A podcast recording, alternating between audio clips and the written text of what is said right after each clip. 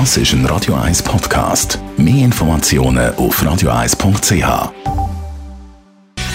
Gesundheit und Wissenschaft auf Radio 1. Unterstützt vom Kopfwehzentrum Irlande Zürich. www.kopfwww.ch wir haben jetzt ja können Erfahrungen sammeln mit der Maskenpflicht äh, in Sachen Masken. Die einen passen ja besser, die anderen weniger. Die einen ziehen ein bisschen hinter den Ohren, die anderen sind angenehmer zum Schnaufen. Dann gibt es die, die weniger angenehm sind zum Schnaufen.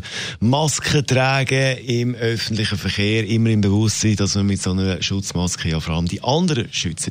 Jetzt behauptet aber das kanadische Unternehmen, sie haben eine Schutzmaske ausgetüftelt, die 99% der Coronaviren abtötet getestet, also auch das neue Coronavirus Covid-19 und äh, also so der Schutz natürlich nochmal höher ist, wenn man so eine Maske anhat für einen selber.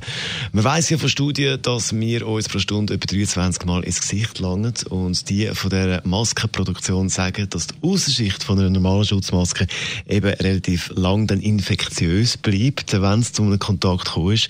Darum hat man jetzt äh, bei dieser Maske eine Technologie entwickelt, die die Außenschicht von dieser Maske eben die Viren abtötet.